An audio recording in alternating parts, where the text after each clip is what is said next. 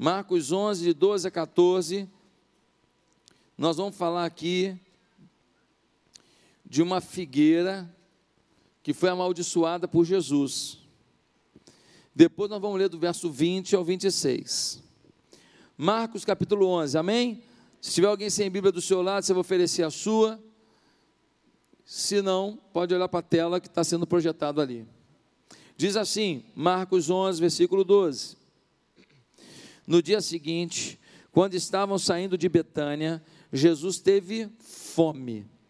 Vendo à distância uma figueira com folhas, foi ver se encontraria nela algum fruto. Aproximando-se dela, nada encontrou, a não ser folhas, porque não era tempo de figos. Então lhe disse: ninguém mais coma de seu fruto. E os seus discípulos ouviram-no dizer isso. Versículo 20: De manhã, ao passarem, viram a figueira seca, desde as raízes. Pedro, lembrando-se, disse a Jesus: Mestre, vê, a figueira que amaldiçoaste secou. Respondeu Jesus: Tenham fé em Deus. Eu lhes asseguro que se alguém disser a este monte: Levante-se e atire-se no mar, e não duvidar em seu coração, mas crer que acontecerá o que diz, assim lhe será feito. Portanto, eu lhes digo: tudo que vocês pedirem em oração, creiam que já o receberam, e assim lhe sucederá. E quando estiver orando, se tiver alguma coisa contra alguém, perdoem-no, para que também o Pai Celestial lhes perdoe os seus pecados. Mas se vocês não perdoarem, também o seu Pai que está nos céus não perdoará os seus pecados. Queridos, Jesus está indo para Jerusalém. Ele sendo para Jerusalém, e em Jerusalém o que vai acontecer? Em Jerusalém ele vai ser aclamado, ele vai ser reverenciado uma semana. Na semana seguinte, o que vai acontecer com ele? Ele vai ser morto. Ele vai ser crucificado, ele vai morrer na cruz. Agora, ele vai morrer na cruz por quê? Porque ele está de bobeira? Ah, vou morrer na cruz. Não. Porque tem um plano de Deus. Deus fez o homem para viver próximo dele. Mas o homem tem a livre escolha. O homem pode decidir ouvir uma mensagem aqui todo domingo e dizer: Eu não quero essa mensagem no dia do juízo final, no dia da volta de Jesus para julgar a terra, essa pessoa não vai poder dizer: Eu nunca ouvi falar que o Senhor voltaria, eu nunca ouvi falar que existia o céu e o inferno. Não vai poder dizer. Porque a palavra de Deus, essa palavra bendita, nos anuncia esta verdade. E Deus para salvar o homem que se afastou dele pelo seu livre-arbítrio, ele deu a esse homem uma oportunidade.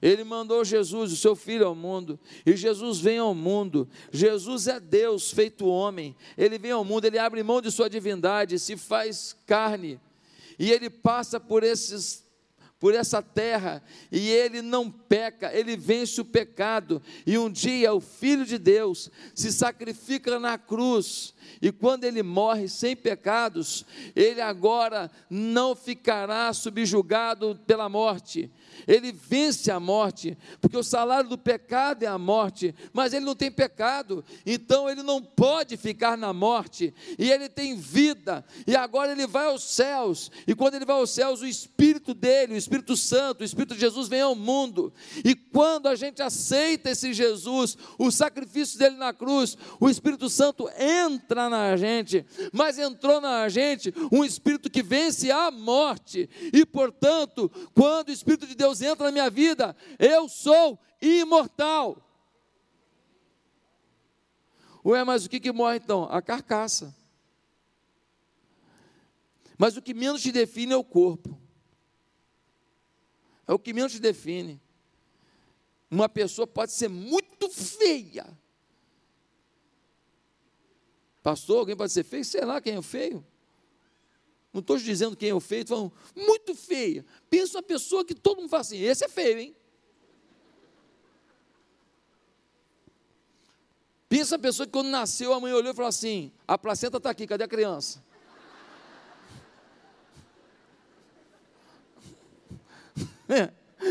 Ai, Jeová. Pensa na criança que com dois meses estava aprendendo a andar. Ninguém queria pegar no colo. Pensa. Não existe isso não, né? Estou só brincando. Gente, pode ser a pessoa mais linda diante de Deus. O que a gente julga pela aparência não tem nada a ver com a essência da pessoa.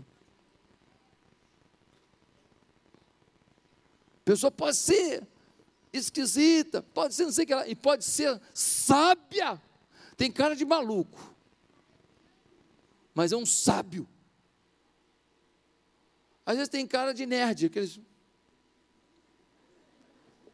um gigante, um cientista, uma inteligência indecifrável. A carcaça é o que menos diz quem você é. Aliás, a carcaça revela muitas vezes o pior de você. Meus amados irmãos, olha que coisa tremenda. Jesus veio ao mundo e o destino dele, o sonho de Deus para ele é que ele vá para Jerusalém, porque lá ele será crucificado e ele vai agora vencer a morte e ele vai garantir a vida eterna. Este é o sonho de Deus para Jesus. Mas quando ele chega aqui, ele não vai direto para Jerusalém morrer, não. Ele não chega aqui e vai direto para o Calvário. Ele chega aqui, ele nasceu, ele andou por aqui, por ali, o papai dele ensinou isso, a mamãe ensinou aquilo, e Jesus está crescendo e tal, até que finalmente ele está trilhando um caminho final para Jerusalém, ele está indo no caminho para o sonho de Deus para a vida dele. Você tem sonhos de Deus na sua vida? Você sabe que sonhos são esses?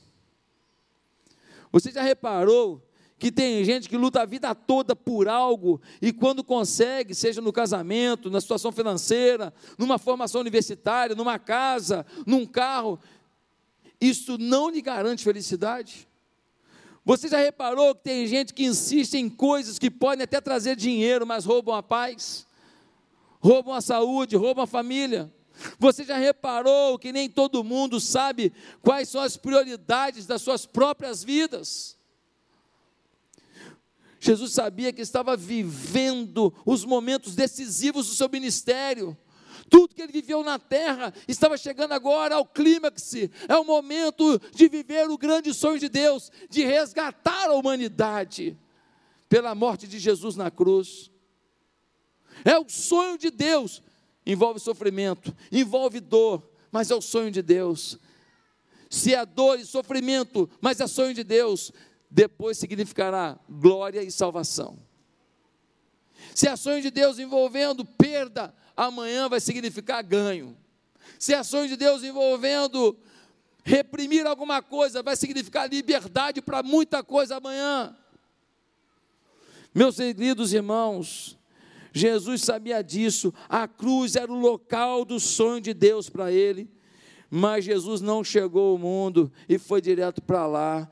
Existia um caminho em direção aos sonhos de Deus, havia etapas a serem cumpridas, situações a serem vividas, assim é a nossa vida.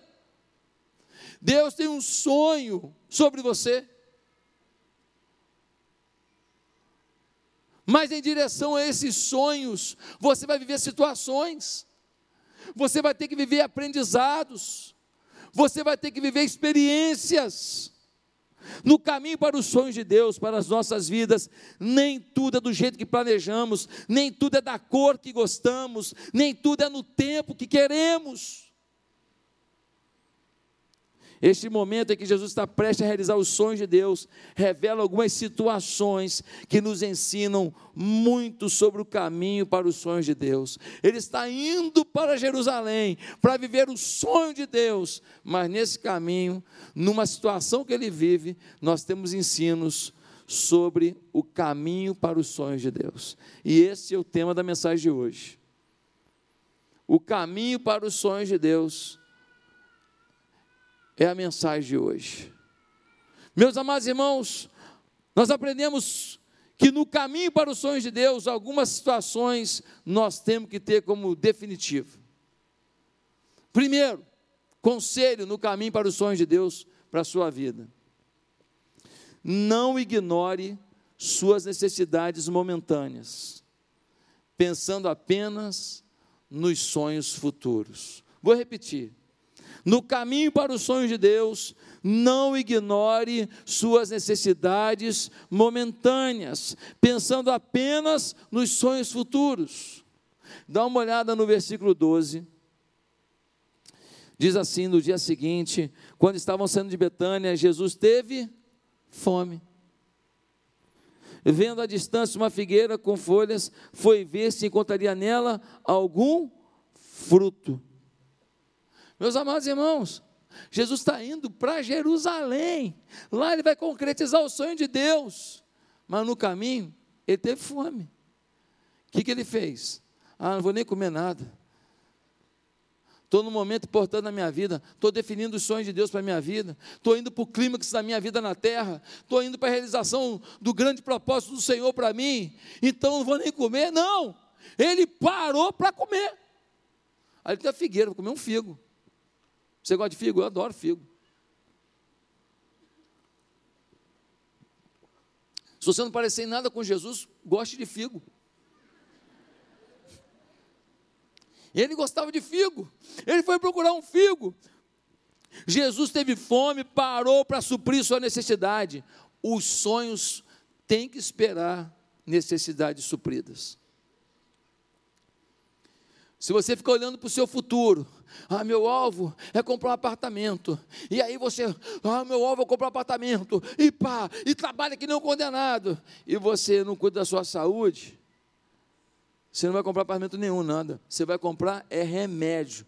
Você vai comprar é tratamento. Você vai comprar é terapia. Você vai comprar uma, uma cama médica para botar na sua casa. Ah, mas eu quero comprar um apartamento para botar minha família. Você vai comprar um apartamento sem a família. Porque você tem que suprir suas necessidades. Ah, eu nem tenho mais é, contato com a minha mulher praticamente, mas também quando eu conquistar essa promoção no meu trabalho, nós vamos viajar. Você vai viajar sozinho, porque você está viajando na maionese. Ela não vai esperar três anos sem ter sua atenção. E ela em paz, ela pode estar até dentro de casa, mas infeliz. Ele não vai esperar você acabar de criar o seu filho para você mostrar para ele que você é apaixonada por ele e pegar uma coisinha gostosinha e levar na mãozinha dele e falar: Toma aqui, meu amor. Ah, se as mulheres soubessem como uma besteira dessa muda a cabeça de um homem. Ah, se as mulheres soubessem como que isso é relevante. Um dia desse, estava conversando sobre isso com um casal, e um casal que trabalha com família na nossa igreja falava tanto disso, detalhes, casamentos que acabam por causa de detalhes simples, de você mostrar serviço ao outro, generosidade com o outro, apreciação pelo outro. Alguns vão morrer antes de chegar nos sonhos, pois boicotaram suas necessidades físicas, emocionais, espirituais familiares. Eu vou me consagrar a Deus quando eu realizar meu sonho, vou ter tempo para ler Bíblia, orar. Ei, você não vai nem chegar lá, o diabo te pega no caminho, te arrebenta. O sonho de Deus para você no caminho é Ele estar tá com você. O sonho de Deus para a sua vida não é te dar uma bênção lá na frente, enquanto isso você fica na mão do diabo, não. Veja que estou falando de necessidades, não de futilidades. Quem quer realizar sonhos terá que abrir mão de coisas, economizar, trabalhar muito, se esforçar, perder noite de sono, estudar e trabalhar ao mesmo tempo. Isso faz parte da vida. Abrir mão de coisas para ter alguma coisa, isso faz parte da vida. Mas você não pode abrir mão das necessidades, abra mão das futilidades. Abra mão das coisas que não são indispensáveis, mas não abra mão das necessidades, família, cuidado com o seu corpo, saúde, sono, tempo com Deus. As necessidades não podem ser empurradas com a barriga. Deus garante os nossos sonhos a partir do que fazemos, mas Ele que garante os sonhos, portanto, Ele garante o sonho. Eu faço a minha parte, mas Ele garante, Ele é o seguro do sonho. Eu não vou fazer sozinho. Como é que eu não vou agradar esse Deus enquanto estou no caminho do sonho? É burrice, não é inteligente. Não deixe Deus de fora do caminho dos sonhos. Não, Deus, me dá aquilo lá, Deus. Vou fazer de tudo, Deus, me dá aquilo lá, querido. E você não quer ouvir Deus hoje? Amanhã, depois de amanhã, porque você quer chegar lá. Não, não, não. Ouça hoje, busque hoje, viva hoje. Sempre com os olhos no amanhã. Mas suas necessidades espirituais, familiares, precisam ser sanadas e supridas o projeto de fazer do meu jeito é perdedor. Nunca será o plano de Deus. Meus irmãos, o homem não tinha dinheiro. Ele lutou muito para montar uma empresa e enriquecer. Ele dizia que era para sua família que ele fazia isso. Mas quando ele enriqueceu, ele conheceu um outro tipo de gente. Ele conheceu gente rica. E quando ele conheceu gente rica, ele começou a ouvir oportunidades de ficar mais rico. E os ricos ofereceram mais riqueza para ele através de novos negócios. E não, não, não há problema em ter novos negócios, não há problema em montar mais uma empresa, não há problema em ganhar mais dinheiro, não. O problema é que ele disse que ele queria chegar num ponto para dedicar-se à família. E ele chegou lá, e lá ele recebeu oportunidades para chegar num outro ponto. E a família ficou de novo. E lá pelas tantas, a família ficou pelo caminho. O casamento dele acabou. Separe tempo para suprir suas necessidades, pois saudável e feliz você terá muito mais chances de ir atrás dos sonhos de Deus. Saudável e feliz, você vai atrás dos sonhos de Deus e vai com Ele. Segundo lugar, no caminho para os sonhos de Deus para a sua vida, não seja refém de suas expectativas.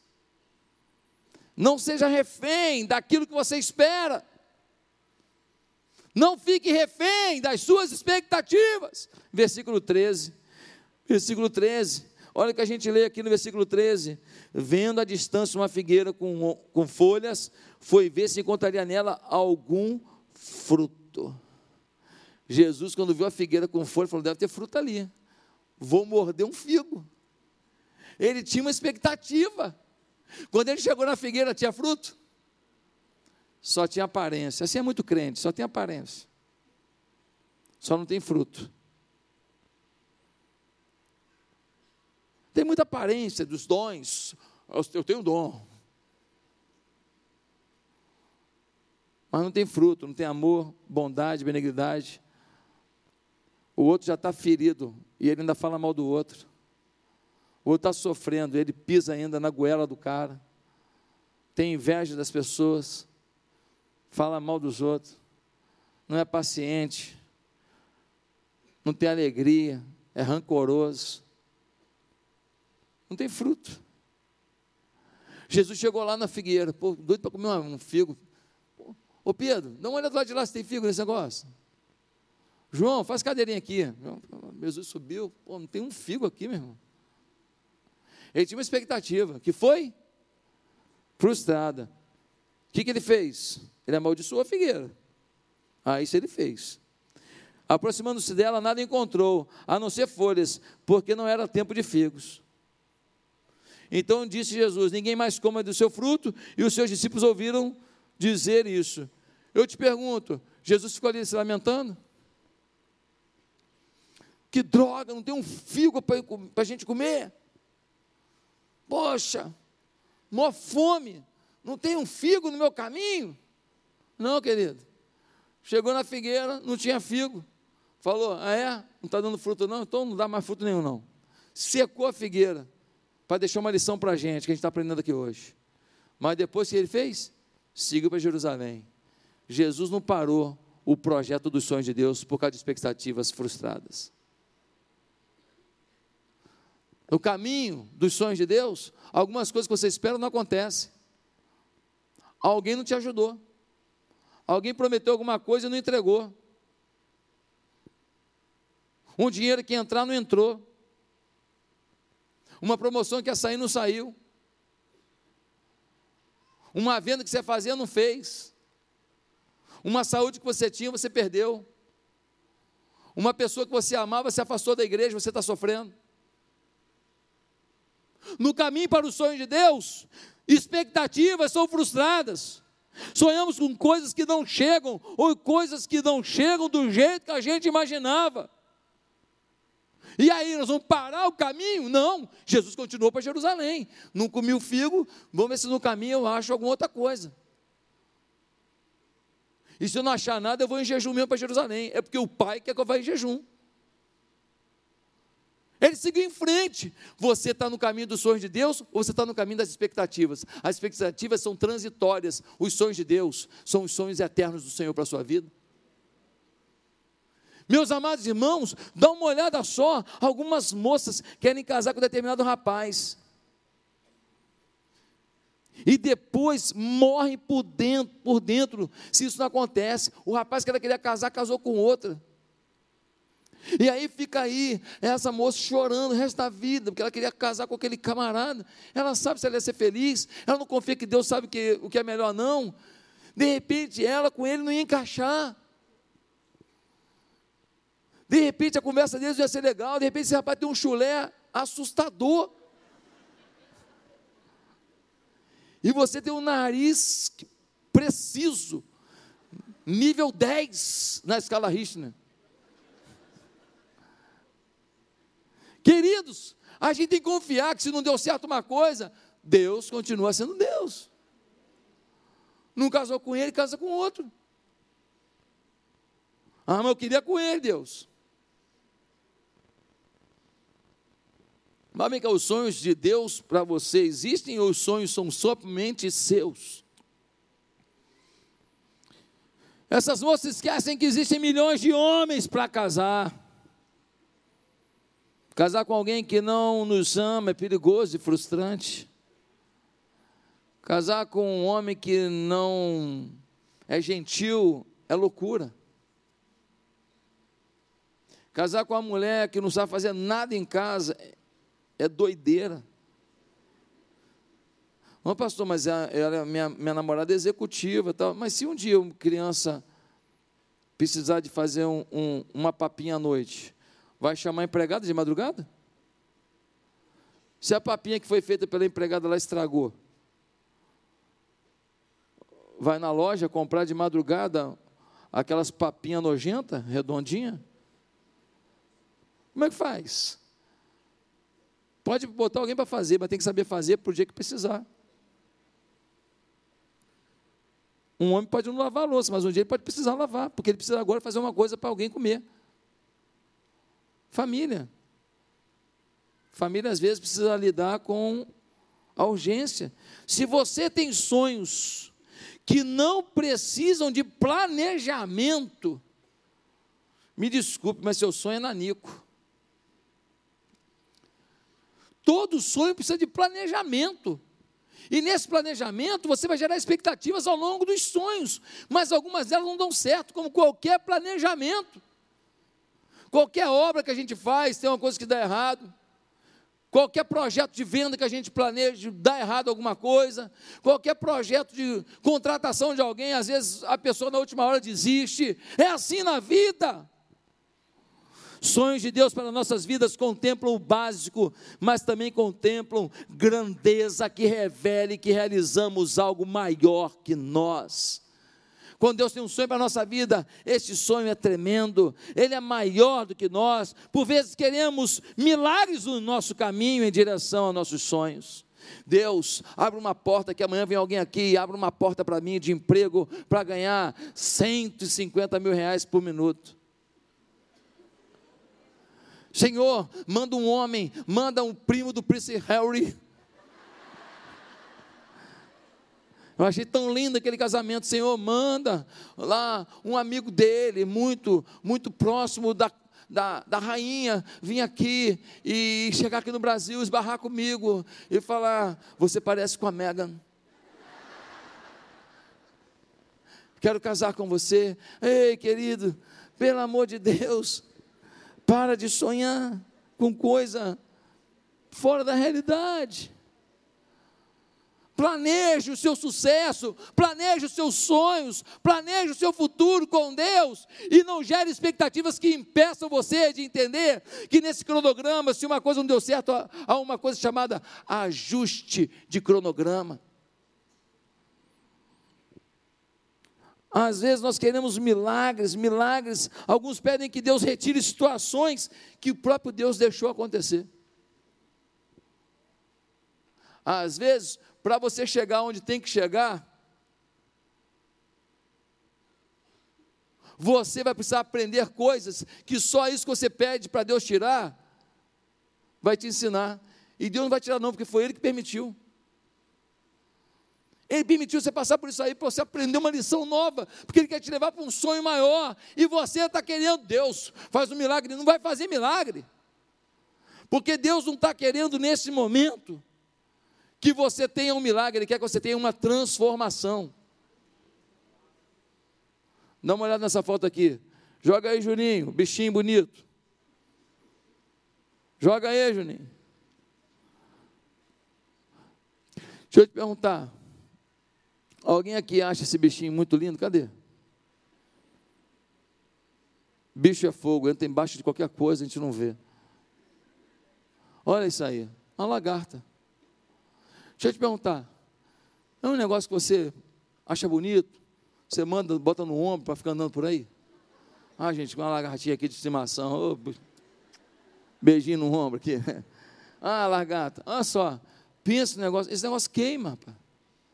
Negócio feio. Cheio de perninha para lá e para cá. Negócio esquisito. Se você está passando e uma lagarta está no chão, fala a verdade. Vem com esse papo de bama, não.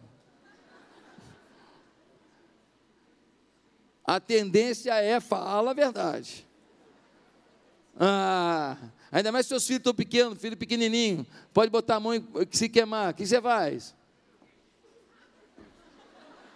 Sim ou não? Meu joelho está melhorando. Não devia ter feito isso agora. Então, gente, está aqui. Agora deixa eu te falar. Esse bicho asqueroso, feio, endemoniado. Desculpa, estou brincando. Um dia ele entra num. Ei, gente. Por favor, ajuda a menininha que ela está no meio do, do, do, do pessoal aí do, do, do surdo. Casulo está aqui. Deixa eu te falar. Lugar apertado. Lugar sem liberdade. Lugar quente. Não é a casa dos sonhos de ninguém. Às vezes na vida, você está pedindo para Deus tirar o casulo, o momento apertado da sua vida. Porque você não entende que Deus não está querendo fazer milagre nenhum. Não tem milagre nenhum para acontecer aqui. O que vai acontecer agora é transformação. Vai.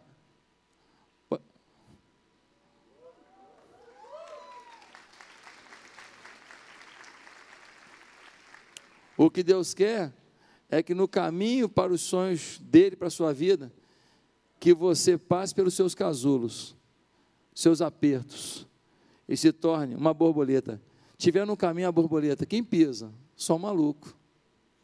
Você já viu um campo cheio de borboletas azuis voando, coisa mais linda.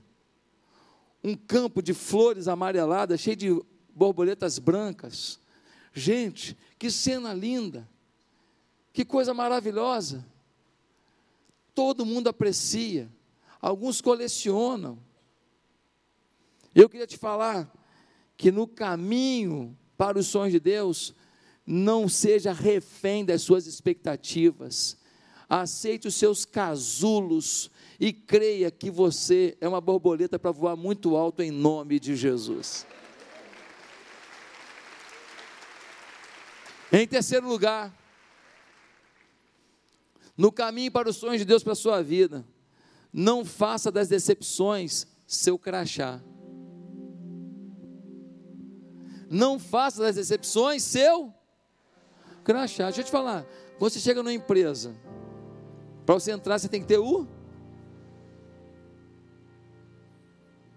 Quando você vai visitar um, um, uma empresa lá, você nem trabalha lá. Você vai andar por lá por dentro, você não é funcionário.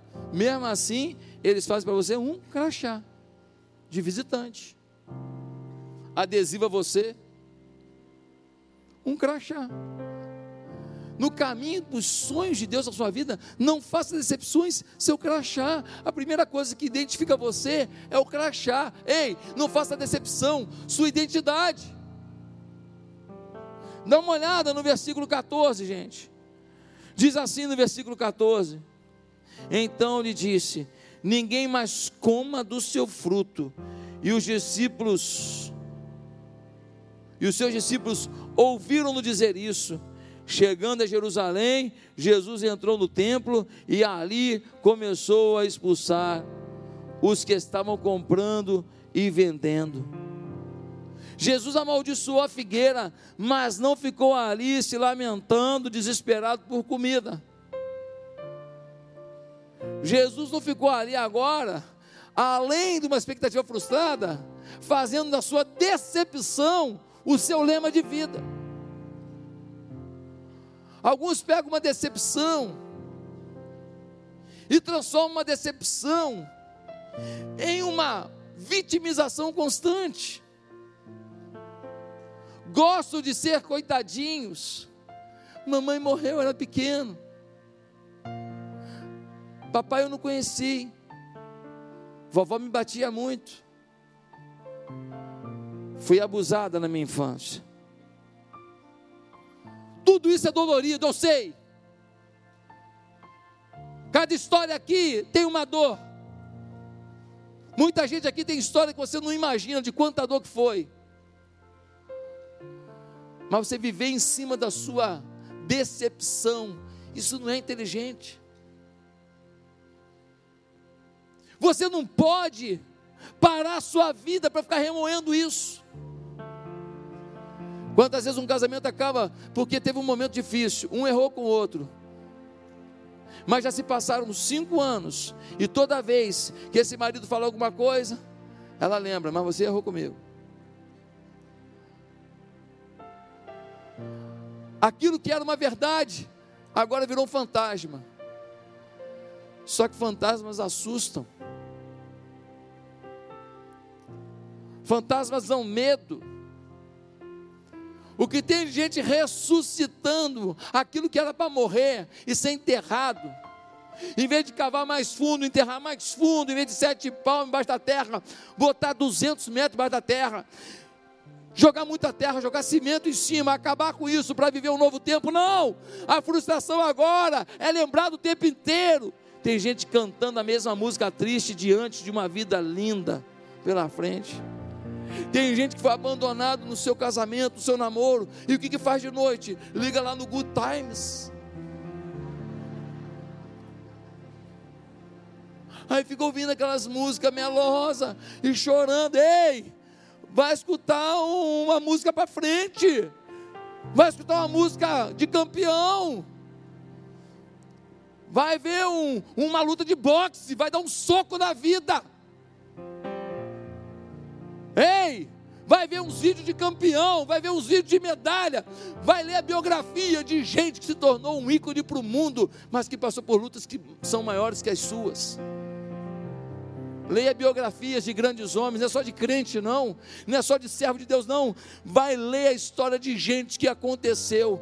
Você vai ver que um grande, uma grande força para chegar onde chegaram foi a capacidade de não fazer da frustração o seu crachá, mas de crer que o amanhã nos traz um novo tempo. Eu sei que casamento acabado é dolorido. Eu sei que perder emprego e dinheiro é desesperador. Eu sei que perder um amigo que amávamos é horrível. Eu sei que tomar um fora da pessoa amada, nossa, é difícil de assimilar. Eu sei que perder um gol no fim do campeonato, nossa, que decepção. Falir é horrível. Ser traído, nem se fala. Enfrentar uma doença, tudo isso é difícil, mas a Bíblia diz que a alegria do Senhor é a nossa força. Diz que basta cada dia o seu mal. Diz que o choro pode durar uma noite, mas a alegria está à nossa espera pela manhã. Diz que podemos ser atingidos por mazelas, mas temos que ter bom ânimo, pois Jesus nos ama e Ele vence o mundo diz que todas as coisas contribuem juntamente para o bem daqueles que amam a Deus. Diz que podemos todas as coisas naquele que nos fortalece. Jesus é que nos fortalece, Ele é o Rei dos Reis, o Senhor dos Senhores, a raiz de Davi, o Alfa e o Ômega, maravilhoso conselheiro, Deus forte, Pai da eternidade, Príncipe da paz, Ele é o leão da tribo de Judá, Ele é o único que pode abrir os selos da história e dar o seu destino final.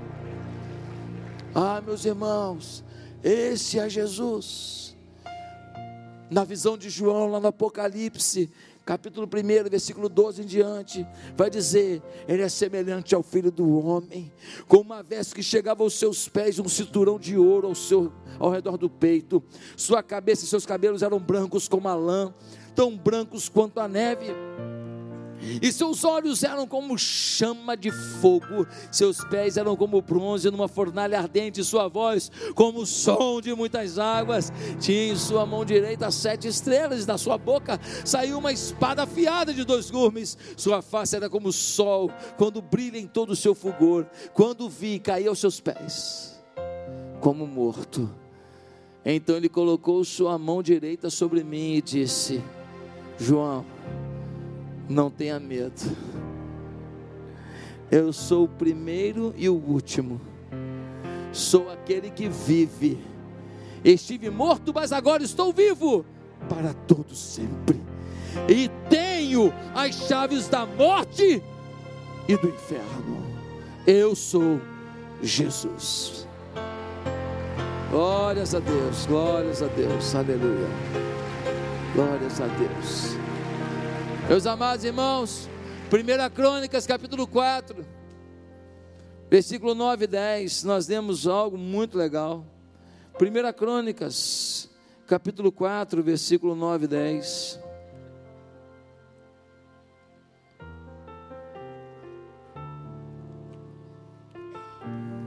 Diz assim a palavra de Deus: Jabes foi o homem mais respeitado de sua família sua mãe lhe deu o nome de Jabes, dizendo: Com muitas dores o dei à luz. Jabes orou ao Deus de Israel: Ah, abençoa-me e aumenta as minhas terras. Que a tua mão esteja comigo, guardando-me de males e livrando-me de dores. E Deus atendeu o seu pedido. Meus irmãos, tem uma lista de gente que gerou gente aqui. Isso é meio que um cartório de Deus. Naquela época ia citando, fulano gerou fulano, fulano gerou fulano, não tinha cartório que nem hoje. E no meio daquelas citações de fulano gerou fulano, para um pouquinho para falar um pouco de um homem chamado Jabes. Esse homem vivia uma frustração muito grande. Qual o nome desse homem? Jabes. Sabe o que significa? Significa que ele foi gerado com muitas dores. Aonde o Jabes ia, as pessoas diziam: Olha lá o cara que é gerador. Fala, gerador. Fala, complicadinho. Sua mãe passou um, uma situação com você, hein? Sua família sofreu por sua causa, hein? Onde ele vai, ele é tido como produtor de dores, o produtor de morte. Ele tem um drama pessoal, ele recebe um nome, um rótulo, um estigma. A sua mãe quis deixar claro: você me fez sofrer. Carregue-os com você o resto da vida. Você me fez sofrer. Imagina a tua mãe falando você: você me fez sofrer, você me fez sofrer, você me fez sofrer, você me fez sofrer o tempo inteiro. Imagina carregar esse estigma. Mas um dia esse homem fez uma oração. Diz a palavra que Jabes orou. Ele falou: Deus, a minha mãe disse que eu gero dor. Aí eu queria te pedir uma coisa: me faz prosperar. Alarga minhas fronteiras. Coloca sobre mim a tua mão e não deixa eu sair da tua mão, não. E que todos vejam que a tua mão está sobre mim e que o Senhor que prosperou meu caminho. E diz a Bíblia que Jabes foi o mais, notável de todos os seus irmãos. Diz que de toda a família, quem prosperou para valer, quem avançou para valer, quem conquistou para valer, foi ele. Ah, meus amados irmãos, não há nada mais poderoso para a sua dor do que clamar a Deus em oração. Não há nada mais poderoso para a sua vida do que acreditar que Deus é Deus de solução. Não há nada mais poderoso para a sua vida do que você, ao invés de sair tentando resolver, você trancar-se no seu quarto e deixar Deus resolver. Faça a sua parte depois que Deus falar o que você tem que fazer. Você não tem que ser o produto do que pensam sobre você. Você pode levantar a cabeça em nome de Jesus, reverter o nome que te deram e ser aquilo que Deus decide que você tem que ser. Em quarto lugar, no caminho dos sonhos de Deus para a sua vida, nunca aceite uma vida infrutífera para Deus. Nunca aceite uma vida infrutífera para Deus. Pastor, eu estou no caminho dos meus sonhos. Um dia eu vou fazer muito para Deus. Um dia eu vou realizar muito para Deus. Um dia eu vou dar contribuição gorda para Deus. Um dia eu vou fazer um ministério lindo para Deus. Mentira. No versículo 13, nós lemos algo muito forte. Diz que ele chegou, não tinha fruto, só tinha folha. Porque não era tempo de figo. A figueira tinha desculpa de sobra para não dar figo. Não era tempo de figo. A figueira podia falar: Ó, oh, não estou dando figo, não é tempo de figo.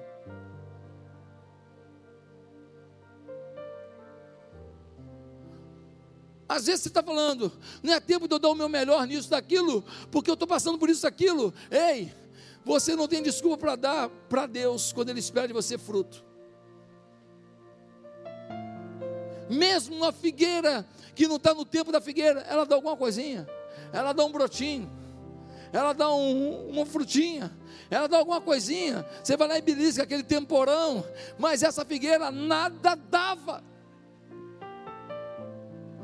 Você não pode esperar o tempo esperado, não pode esperar o tempo certo, não pode esperar o tempo das conquistas para gerar os seus frutos para Deus. Deus espera os seus frutos ao longo do caminho. Não tem que esperar os seus sonhos se realizarem para dar frutos. Deus quer que você seja uma vida frutífera, um homem, uma mulher abençoado, que leva a gente a conhecê-lo, que tem vida íntima com Ele, que prega o Evangelho com garra e determinação. Você tem que fazer da sua empresa o seu púlpito você tem que fazer do seu trabalho o seu púlpito. Pastor desrespeitando as pessoas? Não. Desrespeitando o ambiente? Não. Mas dando do seu amor, do seu carinho, oferecendo ajuda e deixando que Deus conduza as oportunidades para que você testemunhe que só Jesus Cristo salva. Jesus não te chamou para ser frutífero no fim dos teus sonhos, Ele espera que você seja frutífero em todo tempo. Uma irmã daqui da igreja teve um câncer. E ela falou para mim, pastor, o senhor sabe que durante o meu câncer,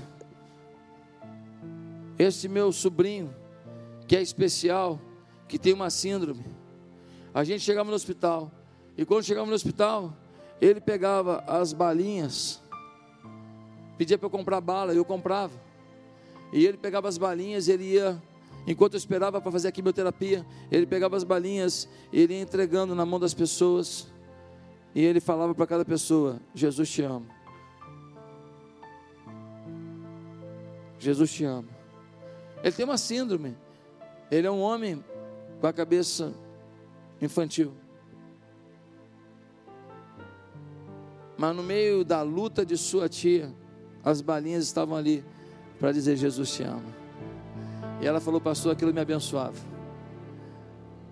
Aquilo mexia comigo. Eu via algo mais forte a ser vivido do que a dor que eu estava vivendo.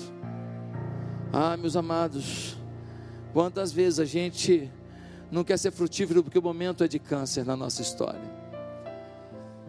Deus espera que você não seja seco. No versículo que a gente leu, diz que Deus encerrou a carreira de alguém que estava esperando o tempo certo para dar o seu primeiro fruto. Em quinto e último lugar, se você está no caminho para os sonhos de Deus, arrisque algo pela fé. Arrisque algo pela fé. Pastor, viveu uma vida arriscada? Sim, arrisque algo. Por que, pastor? Porque no versículo 14, Jesus declara que ninguém mais comeria daquela figueira. E ele vai embora. E depois eles voltam. E no versículo 20, Pedro repara que a figueira secou. E ele fala: Jesus, olha só, sabe aquela figueira que o senhor amaldiçoou? Ela secou. Sabe o que Jesus fala para ele? Qual é a surpresa? Jesus vai dizer para ele no versículo 23: Respondeu-lhe Jesus: Tenham fé em Deus. Eu lhes asseguro que alguém, se alguém disser a este monte, levante-se e atire-se no mar, e não duvidar em seu coração, mas crer que acontecerá o que diz, assim lhe será feito. Jesus está falando, qual surpresa? Eu amaldiçoei, rapaz. Eu declarei que ela seria um símbolo de que vida infrutífera seca. Vida infrutífera não chega a lugar nenhum. Gente que não reina pra, com Jesus, gente que não serve ao Jesus, gente que não anda com Jesus, são pessoas que vão secar. Sua vida espiritual vai secar. Você pode até ser religioso, pode até cantar aqui na frente, pode até pregar aqui, mas sua vida é seca porque você não tem fruto, você só tem folha. E ele fala para Pedro: Pedro, qual é a novidade? Eu declarei, portanto, se você acreditar e declarar, um monte se lança no mar, Pedro. Mas no versículo 24 ele diz uma coisa muito forte. Ele diz assim, versículo 24: levante-se e atire-se no mar, e não duvidar em seu coração, mas creia que acontecerá o que diz, assim lhe será feito. Olha o que Jesus está dizendo. Ele está dizendo: ei, quando você declarar alguma coisa, você não pode duvidar no seu coração. Se você não duvidar, se você aplicar fé, a coisa vai acontecer, Pedro. O problema é que nós oramos duvidando nós falamos questionando, declaramos com ressalvas, e aí está o motivo de que muita coisa não acontece na nossa vida. Nós oramos com incerteza, quando Deus olha e fala assim: a boca falou, mas o coração é incrédulo. A boca afirmou, mas ele não acredita. O que Jesus está dizendo é: ei Pedro, quando eu peço alguma coisa ao Pai, eu já celebro a conquista. Quando eu cruzo a bola na área, eu já corro para comemorar o gol. Quando eu compro o bilhete, eu já sei que eu fui sorteado. Pedro, oração é declaração de fé. Ele disse: se vocês crerem, vocês receberão. Quando você recebe algo, quando você recebe algo, qual a postura que você tem? você tem gratidão, não é mesmo? Você não reclama, você vibra, né? Você recebeu alguma coisa que você queria, você vibra. Quando você recebe uma coisa que você queria, você o que? Adora a Deus, obrigado, Deus. Você celebra. A fé é você fazer isso tudo quando ainda não chegou na sua mão. É você receber no mundo espiritual aquilo que no mundo material ainda não foi visto é você receber no sobrenatural aquilo que ainda não é feito no mundo natural. É celebrar já, é se alegrar, é agradecer já, é vibrar já, é parar de resmungar. A fé tem que ser aplicada sobre o alvo de nossa oração. Temos que vencer nossa incredulidade e agir como que ela fosse concretizada. E a nossa requisição já está atendida. Temos que vencer o medo de crer. Vença o medo de crer que você vai chegar lá. Vença o medo de crer que você vai conquistar. Vença o medo de crer que você já está com a chave da vitória. Queridos irmãos, tem gente agindo como se Deus não gostasse de si.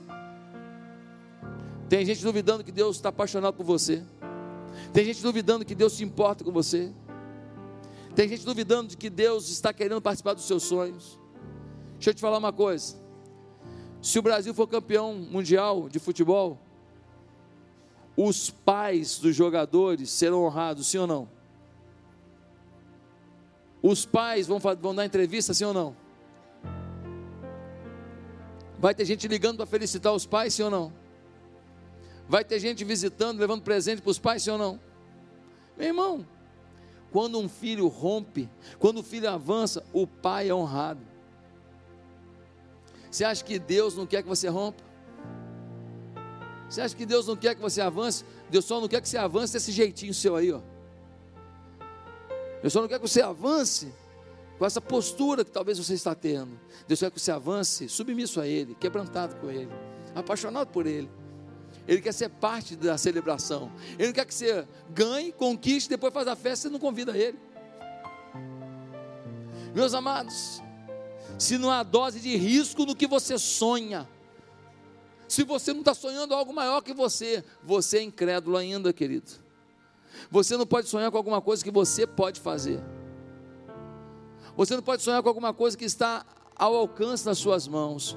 Isso não é sonho com Deus, isso é sonho humano eu fazendo o meu caminho, eu fazendo minha trajetória. Você precisa ter uma dose, uma dose de risco no seu sonho, uma dose de expectativa sobrenatural no seu sonho, uma dose de expectativa de algo além de você no seu sonho. Um dia eu estava sonhando com uma igreja com multidões quando eu li um livro chamado Liderança Corajosa do Bill Hybels. E aquele homem falava de uma igreja que ele sonhou. E de uma igreja que começou com vinte e poucas pessoas e que se tornou uma das maiores igrejas dos Estados Unidos. Um dia eu li um livro chamado Uma Igreja com Propósito de Rick Warren. E eu vi um homem que começou uma igreja. Ele mandou um convite na redondeza, o pessoal apareceu e começou uma igreja. E ele já era uma das maiores igrejas dos Estados Unidos. Eu fui nessas duas igrejas visitar já, e eu falei, meu Deus, coisa legal começar alguma coisa e ver Deus fluindo. Um dia Deus me deu uma oportunidade de receber um convite de uma igreja com vinte e poucas pessoas. Eu já tinha um sonho de Deus na minha cabeça. E quando eu recebi o convite para essa igreja, que reunia numa escola municipal, eu entendi que era Deus conduzindo. E olha no que deu.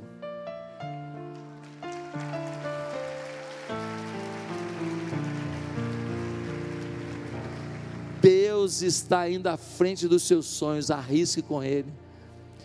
Nós tínhamos 700 pessoas num culto domingo à noite, 680, 700 pessoas num culto domingo à noite, tudo lotado, gente pendurada na janela. Renato era membro da igreja nessa época, tudo tomado, em cima, embaixo, gente na lateral, gente lá fora, lotada a igreja domingo à noite.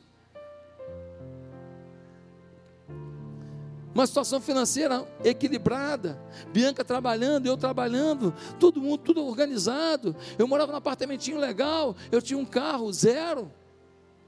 Minha vida estava organizada. Depois de passar momentos mais difíceis e apertados, agora a gente estabilizou a vida aí, Bianca. Foi nesse momento que Deus me tirou para trazer para cá para sonhar com você. Quando eu arrisquei com Deus, eu fiz a melhor escolha da minha vida. Se você arriscar com Deus, você vai fazer a melhor escolha da sua vida, hein? Não tenha medo de ser um empresário que arrisca com Deus, colocando Deus à frente dos seus negócios. Não tenha medo de arriscar na sua família com Deus, para que a sua família seja consagrada a Deus e faça algo relevante no prédio, na comunidade, na vizinhança para Deus. Não ouse, não tenha medo, jovem, de arriscar alguma coisa na sua faculdade para Deus, alguma coisa incrível que vai movimentar a faculdade, uma faculdade que está na mão do diabo, na mão do marxismo. Está na hora de você chegar lá e mudar esse negócio com o amor de Deus não tenha medo, arrisque com Deus. Eu quero concluir perguntando: e aí? Quem está afim de sair do trivial para o sobrenatural? Quem está afim de sair do natural para o sobrenatural? Curva a sua cabeça.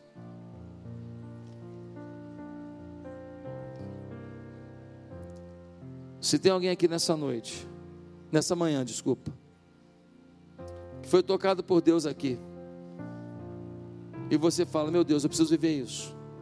E você reconhece que você não entregou sua vida a Jesus ainda, mas você quer agora se arrepender dos seus pecados e viver uma nova vida com Jesus. Se você está aqui, você diz: Eu preciso viver isso com Jesus. Eu não estou vivendo. Aonde você está, eu quero pedir a você que você faça uma oração, se arrependendo dos seus pecados convidando Jesus para reinar na sua vida e dizendo: Jesus, eu serei uma figueira frutífera. Eu não vou secar, não. Eu não vou ser quebra de expectativa de Deus, não. Eu vou viver algo a mais com Deus. Onde você está? Repita comigo uma oração se você quer começar uma nova vida com Jesus hoje. Diga assim: Santo Deus, eu me arrependo dos meus pecados. Eu peço que Jesus Cristo reine na minha vida.